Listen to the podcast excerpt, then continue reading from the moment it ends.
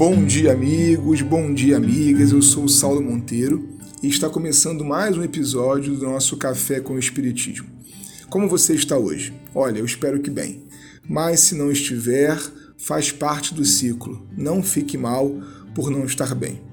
Nesse rápido percurso que nós fizemos pelo livreto O Além e a Sobrevivência do Ser, chegou o momento da conclusão de Denis da elaboração mais bela e elevada dos objetivos da doutrina espírita.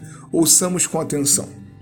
O além se revela em suas misteriosas profundezas, onde se desdobra a vida infinita, onde se movimentam as forças divinas.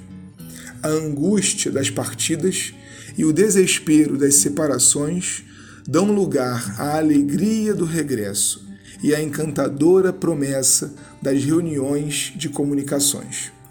Todas as almas que se amam se reencontram, a fim de prosseguirem juntas sua evolução ascensional, de vida em vida, de mundo em mundo, buscando a perfeição em direção a Deus, envolvidas numa luz cada vez mais viva, no meio de harmonias sempre crescentes. Reparamos que a consolação pela certeza não vem, sabe, gente, pela especulação filosófica ou pelas crenças que dão esperança. Desse modo, em Espiritismo, seria mais adequado falarmos eu sei do que eu acredito. Ora, o espírito e sua imortalidade ficam cada vez mais evidentes a partir da fenomenologia espírita.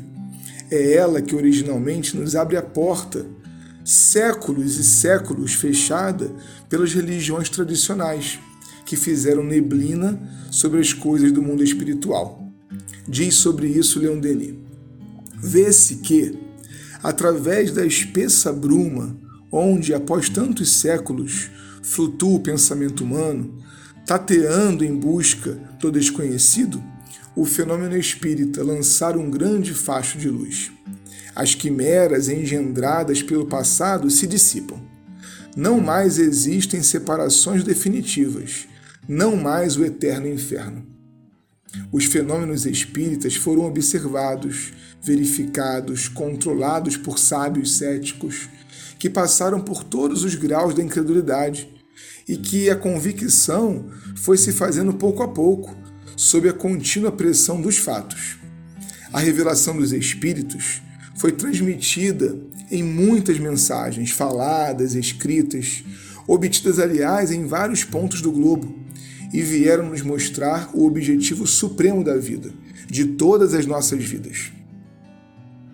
É preciso, então, que tenhamos a manutenção dessa atividade que, ao mesmo tempo, atende aos sedentos pelo saber e pelo amor. Por um lado, o Espiritismo é uma nova lei sendo descoberta que nos coloca em uma posição mais leve diante da vida, a de saber nossa origem e destino. Por outro lado, a doutrina espírita é o fim da ideia de separação. Ele é a eternidade do amor.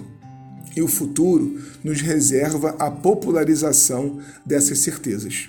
Atualmente, afirma Denis, já se começa a compreender que o Espiritismo é um dos mais notáveis acontecimentos dos tempos modernos uma das mais extraordinárias formas de evolução do pensamento, o germe de uma das maiores revoluções morais que o mundo já conheceu.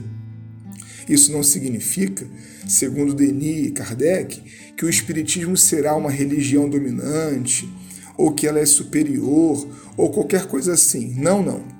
O Espiritismo, lembremos-nos, é uma lei, é um método. Ele invadirá, no bom sentido, todo lugar e será absorvido desse ou daquele jeito pelas mais diversas doutrinas e crenças. Podemos reparar que, tanto nos grupos mediúnicos de Kardec, como também naqueles que Leon Denis frequentou e dirigiu, havia sempre médiums, homens ou mulheres, de outras crenças. Imaginem, médiums católicas, médiums vinculados à reforma protestante, médiuns vinculados à ideia do judaísmo e que praticavam ali a ciência espírita, apesar de não serem, por vinculação religiosa, espíritas, como hoje nós chamamos. chamamos. O Espiritismo, então, é uma lei, é um método. Denis, sobre isso, nos reserva a guisa de encerramento.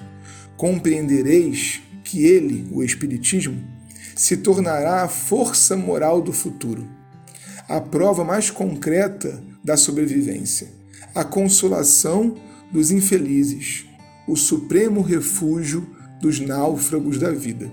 Ele já penetra por toda parte. Para você, que é um náufrago da vida, carregado pelo Espiritismo, que começa por ser ciência, um forte abraço e até o próximo Café com o Espiritismo.